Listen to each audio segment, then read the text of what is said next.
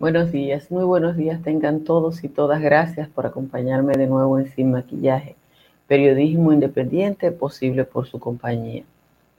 La protesta y la reacción de rechazo generalizada de la población ante los impuestos establecidos en el presupuesto general de la nación para el año que viene provocaron que el presidente de la República anunciara una marcha atrás para consensuar cualquier tipo de gravamen, tasa o impuesto con la población. Personalmente, yo no estoy de acuerdo con los impuestos en este momento porque esta es una sociedad en la que tiene que establecerse quiénes fueron los que rompieron los platos. Hace mucho que el compadre Marino Zapete escribió un libro que se llamaba La sociedad de los platos rotos. Ustedes y yo sabemos que la camarilla que nos gobernó en los últimos 16 años fue responsable no de los platos, sino de la vajilla completa. Por otra parte, más allá del propio mandatario y su entorno más cercano, el gobierno del PRM no ha dado los gestos necesarios de humildad que la población espera. Es difícil, pero muy difícil, pedirle austeridad a un pueblo cuando todo el mundo sabe que los legisladores y otra parte del Estado tienen muchos privilegios, tienen cofrecitos, barrilitos, exoneraciones, seguros internacionales. Yo sé que eso no le corresponde al presidente de la República, pero sí al partido de gobierno. Todavía no se ha tocado ningún salario privilegiado. Hay personas en la administración pública que ganan 200 salarios mínimos. Y usted me va a decir, y yo sé que cualquier economista me va a decir que 4, 5, 10 o 20 salarios no son significativos para el presupuesto. Eso es verdad. Eso no es significativo para el presupuesto, pero eso daría cuenta de que la carga se está repartiendo de igual manera entre todos los sectores de la vida nacional y que la clase media y los que pagan impuestos indirectos y los asalariados no somos quienes tenemos que pagar por los platos rotos. Señores, muchísimas gracias por acompañarnos en Sin Maquillaje que como les digo siempre es periodismo independiente posible porque ustedes están con nosotros. Cada día las lluvias van a seguir en la jornada de hoy en casi todo el territorio nacional y hay un fenómeno se puede convertir en, en, en, fenómeno tropical, en tormenta tropical en las últimas horas, aunque se orienta desde Jamaica hasta el Golfo de la Florida. Las temperaturas entre 23 y 24, la costa norte y una parte del este está en 25. En los valles altos, Constanza está en 16, Los Cacao en 17 y el resto en 18. Calimete 16, Calimetico 17. Por aquí va el resumen de las principales informaciones de la jornada de hoy.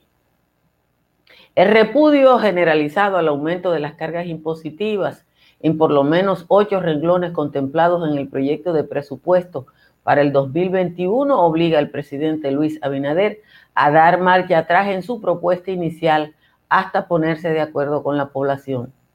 El anuncio de nuevos impuestos consignado en el presupuesto genera un amplio rechazo y miles de peticiones de que se castigue a los corruptos que depredaron el Estado. El listín diario destaca que la medida, a medida que pasan los días en las redes sociales crece como la espuma el deseo de la población de ver tras las rejas a quienes se enriquecieron con los dinero del pueblo o que cometieron otros actos en contra del Estado. En las redes insiste que quienes quedaron con millones tras ocupar un cargo público devuelvan esos fondos y paguen condenas. Han sido las pretensiones que encabeza el gobierno de Abinader de grabar el salario 13 lo que más ha incomodado a la mayoría de las personas. Una protesta convocada para hoy a las 5 de la tarde tiene un solo dueño. Somos pueblo que ha mantenido una actitud crítica hacia la gestión de Abinader, negó tener algún vínculo con la llamada oficialmente. El llamado a protesta lo hizo Generación de Servidores. Su presidente es el exdiputado peledeísta Carlos Peña. La última protesta convocada por generación de servidores frente al Palacio de Gobierno asistieron 12 personas. Peña fue director de compra de la Corporación de Empresas Eléctricas Estatales del año 2004 al 2006 en la administración de Radamés Segura. Fue legislador por la circunscripción número 2 del 2006 a 2010 y comentarista de la emisora Z101. La población ocupada en el trimestre abril-junio se ubica en 4.2 millones de personas para una reducción de 410.367 ocupados, un 8.8% respecto a igual periodo del año pasado, según el boletín trimestral del mercado laboral del Banco Central. El informe señala que los empleados del sector informal y del servicio doméstico concentran la mayor disminución con un 71.4% frente al sector formal que registra 117.404 ocupados. Con un registro de 36 muertes y 2.860 nuevos casos, finalizó la semana pasada de acuerdo con los boletines ofrecidos por el Ministerio de Salud Pública frente al coronavirus. En ese periodo solo fallecieron cinco personas por la pandemia, donde hubo días que el renglón de defunciones nuevas estuvo en cero. Sumando los reportes diarios desde el boletín 193 al 199, se elevan los contagios a 111.666 del lunes 28 de septiembre a 114.480 en el boletín emitido ayer. El hospital Robert Riquebral está al borde del colapso con crédito cerrado por los suplidores, deuda superior a los 145 millones de pesos, gran parte de los equipos averiados y solo 15 de los 31 ventiladores en funcionamiento. El director Clemente Terrero dijo que una auditoría realizada en el centro arrojó que una gran parte de los equipos médicos están dañados, entre ellos los UPS de la central de imágenes, que tienen dos años averidad, igual que el tomógrafo, y los aparatos de rayos X portátiles. Las muertes maternas aumentaron un 18% en lo que va de año, con relación al mismo periodo del año pasado, según el Boletín Epidemiológico Ordinario del Ministerio de Salud Pública. A la fecha han muerto 141 madres de 105.286 partos en todo el país, que equivale a un 18% mayor que las 115 ocurridas el año pasado en el mismo periodo. La mayoría de los fallecimientos son de la región El Valle y del Cibao, con edades entre 25 y 26 años. Eso sorprende porque es la región más próspera del país. El archivo definitivo de los expedientes de ocho imputados en el caso Odebrecht es investigado porque se hizo de manera irregular en las vacaciones de la titular Laura Guerrero Pelletieri bajo la firma del entonces procurador Jean Alain Rodríguez.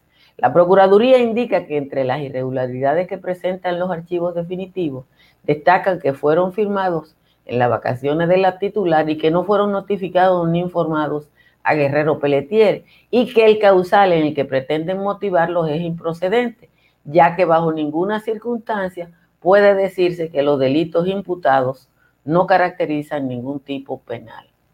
Estados Unidos rehabilitó el caso de los integrantes de la banda de César Emilio Peralta, el abusador, tras formalizar juicio a ocho personas, incluyendo a Luis Velázquez Cordero, alias el Pequeño, acusado de ser el financiero de la organización criminal. Solo a este se le atribuye haber lavado más de 80 millones de dólares procedentes del narcotráfico en los últimos cuatro años. El pequeño de 35 años fue procesado en el estado de New Jersey. Y finalmente, la Dirección General de Contrataciones Públicas suspendió de manera preventiva el procedimiento de urgencia del Instituto Nacional de la Vivienda para la reconstrucción y mejora de hasta 30 mil viviendas.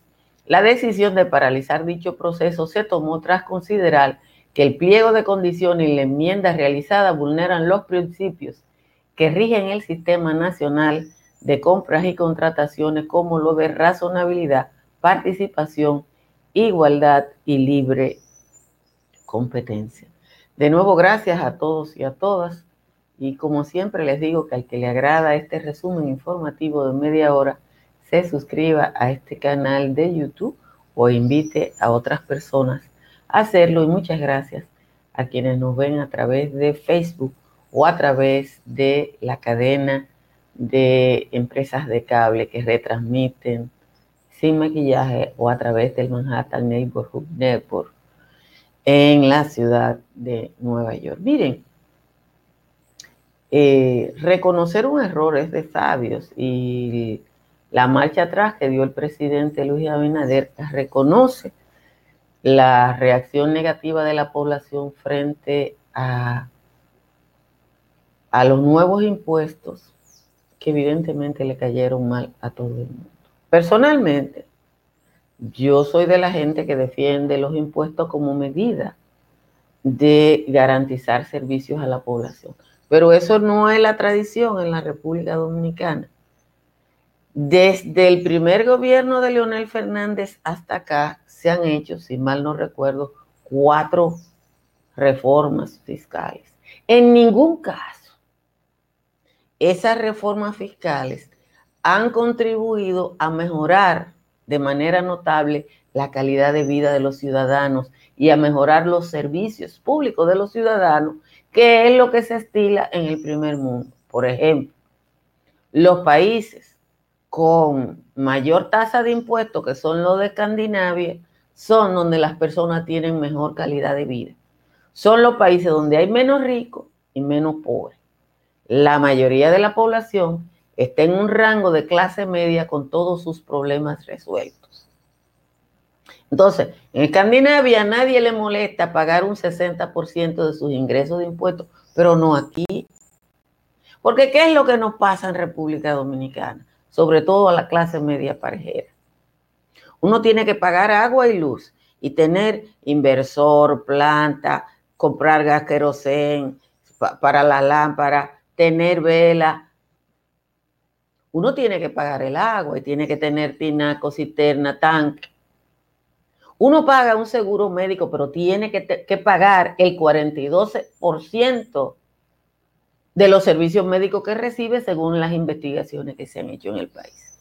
¿Por qué pasa todo eso? Bueno, porque aquí no hay ningún problema resuelto. Y aquí no hay ningún problema resuelto, porque a pesar de todas las reformas fiscales, a pesar del incremento del presupuesto desde el 96, cuando llegó Leonel Fernández, hasta ahora que estamos hablando de un billón de pesos, no se han atendido a los problemas fundamentales de la población. Si el presupuesto se multiplicó, como se ha multiplicado en la República Dominicana, si los ingresos fiscales se multiplicaron, ¿por qué nosotros no mejoramos nuestra condición? Porque se robaron los cuartos.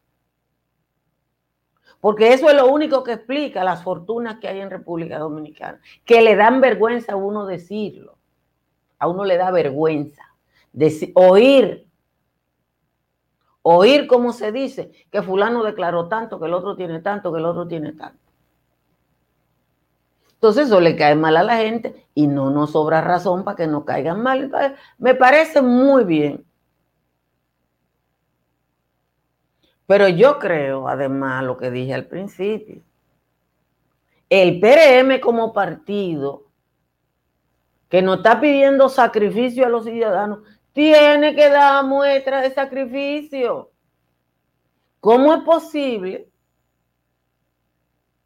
que los senadores de Alianza País del Frente Amplio digan que renuncian a todos los privilegios? Y lo del chico, calladito.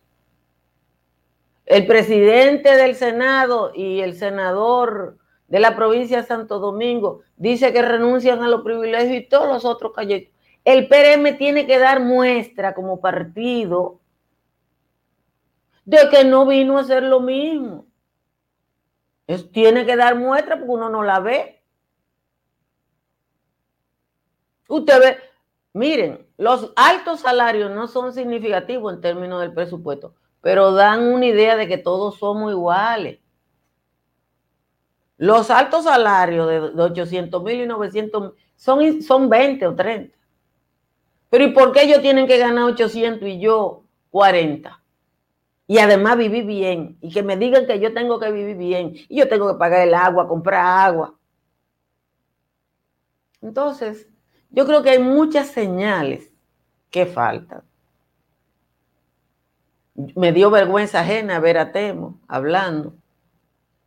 Y Carlos Peña ha convocado hoy a la Plaza de la Bandera. Él solito porque otras personas, otros grupos que parece que quisieron meterlo, han aclarado que ellos no tienen nada que ver con eso. La última vez que el grupo de Carlos Peña hizo una protesta fue hace dos semanas eh, frente al Palacio Nacional y según me explicaron fueron 12 personas. Ahora bien, el PLD puede aprovechar el llamado de Carlos Peña, que es un PLDista, y montarse en esa ola. Porque dinero, ustedes y yo sabemos que dinero hay. Pero yo creo que la gente del PRM, oiga bien que estoy hablando del PRM y no del gobierno. ¿Y ustedes saben por qué estoy hablando del PRM y no del gobierno? Porque hay cosas que el gobierno no puede hacer, como pedirle un sacrificio a los legisladores que, que tienen vida propia y que como fueron electos no tienen que, que eh, obedecer a nadie. Pero yo creo que si quieren que yo me aprieta el cinturón, tenemos que apretárnoslo todito. Y tienen que decirme que, la gente va a pagar su combustible. Y tienen que decirme que yo no le tengo que pagar el chofer a nadie. ¿Ustedes entienden? Eso es lo que yo creo. Y yo creo que eso es lo que piensa la mayoría de la sociedad dominicana. Eso es lo que yo creo. Que la mayoría estamos pensando en eso. Nosotros no necesitamos ni un Congreso tan grande, ni un Congreso con tanto dinero, ni con tanto privilegio. Señores, muchas gracias a Estructuras Morrison por acompañarnos en Sin Maquillaje. Estructuras Morrison es una empresa que se dedica al análisis, consultoría y diseño estructural de grandes obras, como esta presa de arco que se construyó en España. Muchas gracias a Tamara Pichardo. Si usted va a comprar, a vender o alquilar en la Florida, ahí están los números de Tamara Pichardo. Y ahora que llueve y que va a seguir lloviendo, si su techo tiene filtración, un Imper es la solución. Un Imper está en el 809-989-0904 y haga como yo y economice energía eléctrica.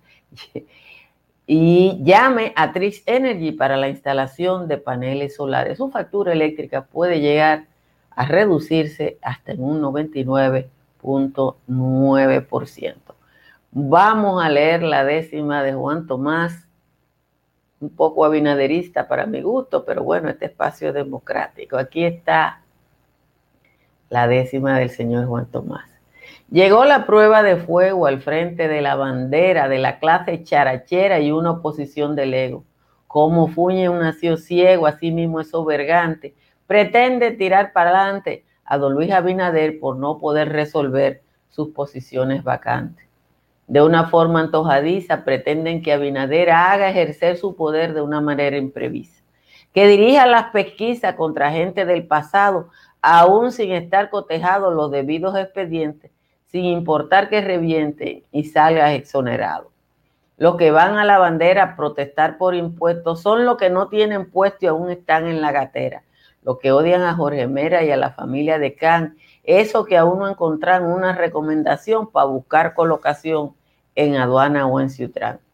lo que extraña es que al país haya tenido el tupé de asociarse al PLD para joderle el parto a Luis, para no decir la afrenta que se le va a tomar en cuenta tanto a Ñu como a Moreno, pues quieren echarle cieno tan solo en el día 40.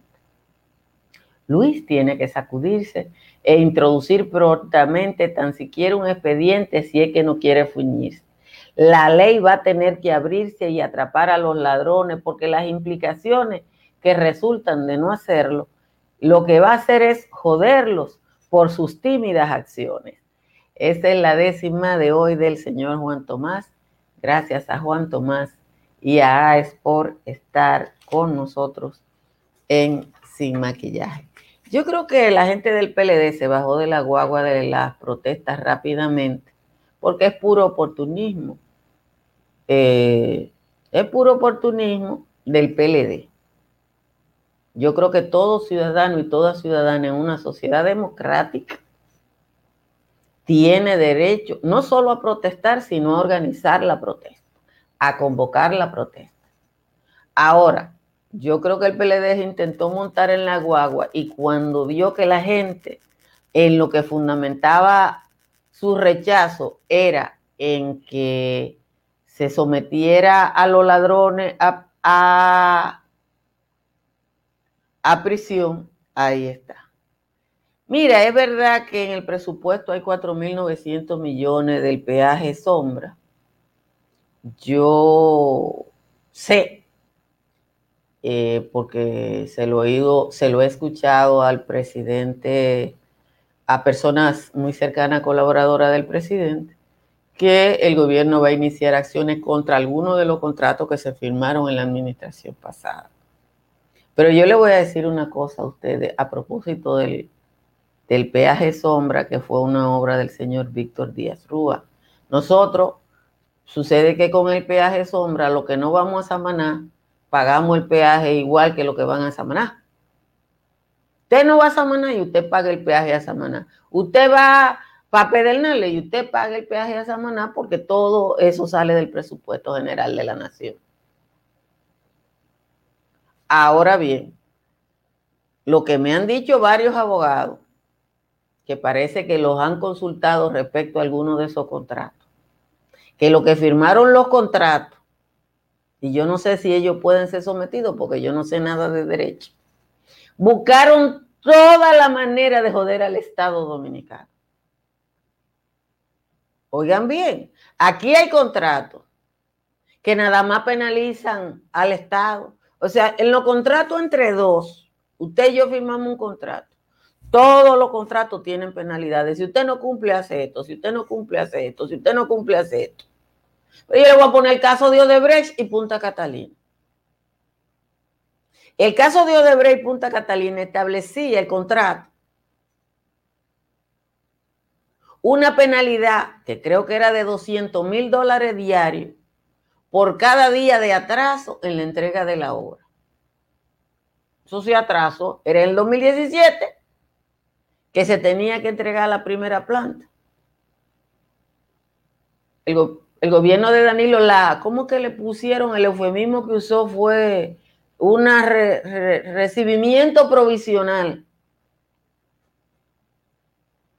Eso fue lo que usaron de, de eufemismo recibimiento provisional. Pero no se habló de una penalidad de 600 millones que ganaron en una, en una en un arbitraje en Estados Unidos.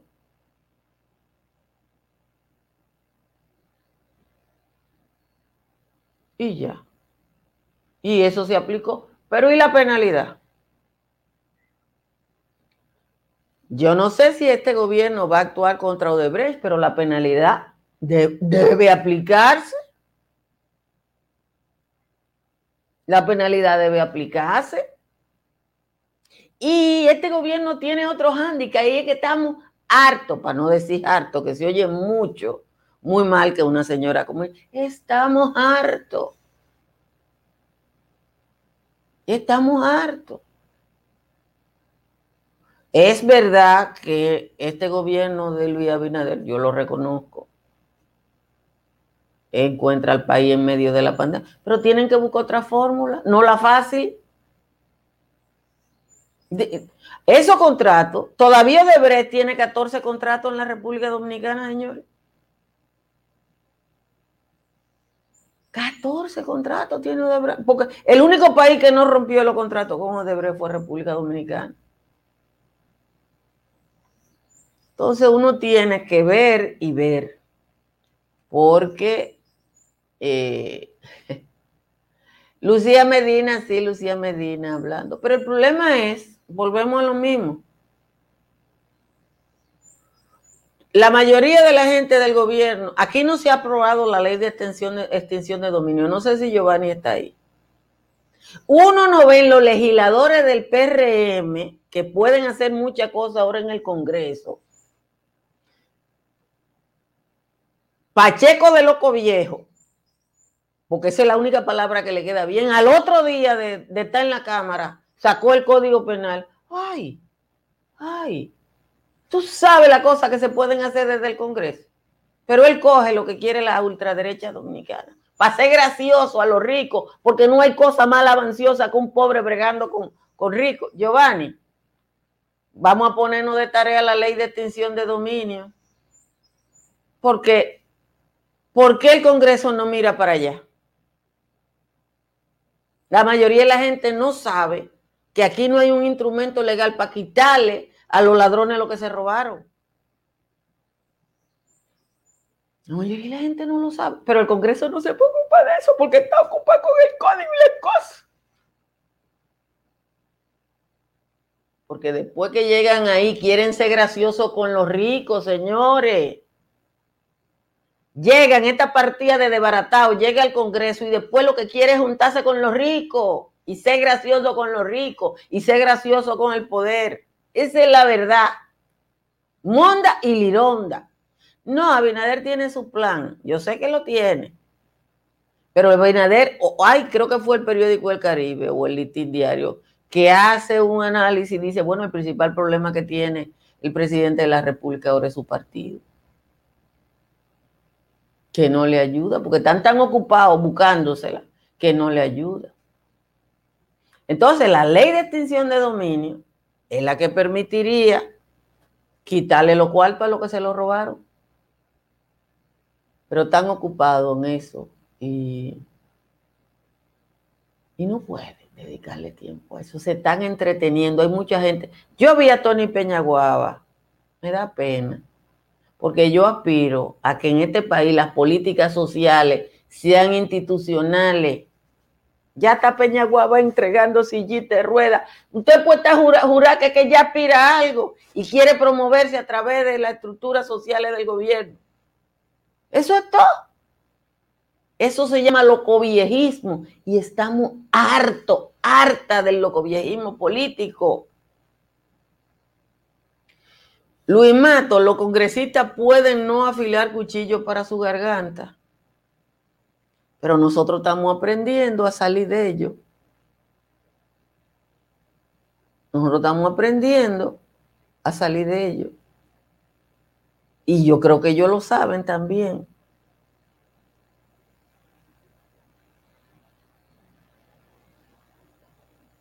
Yo creo que las obras de infraestructura, Eudicepeda, déjame darte una clasecita de historia en un minuto que no queda. La gran recesión de Estados Unidos, el crack de la bolsa, cuando el presidente Roosevelt llegó al poder, que fue al que le tocó enfrentar el crack, lo primero que hizo fue iniciar muchos proyectos públicos, porque era la única manera de emplear mucha gente. Entonces, nosotros necesitamos generar empleos productivos y los proyectos son la mejor manera de tener empleos productivos. Así que uno no puede criticar eso. Un abrazo a Adriano Miguel Tejada, el director de Diario Libre, que se engrandece acogiéndose a la jubilación en un país donde nadie se quiere jubilar de nada. Y Adriano Libre, que creo que es junto a Juan Bolívar Díaz los únicos directores de medios en la República Dominicana que se han jubilado. Y yo creo que eso lo hace grande. Un abrazo grande a él. Y gracias a ustedes por estar con nosotros en Sin Maquillaje. Gracias a Edward y a Dominica Network por su aporte y por su apoyo cotidiano a la mejoría de la calidad de esta transmisión. Nos encontramos de nuevo mañana a las 6 de la mañana. De nuevo, gracias a quienes se han solidarizado con nosotros. Bye bye. Si deseas tener acceso a todo lo que pasa en República Dominicana, debes obtener Dominican Networks. Es el primer sistema de cable dominicano para los dominicanos en el exterior. Aquí podrás disfrutar de todos los canales de televisión de República Dominicana, noticias, deportes, música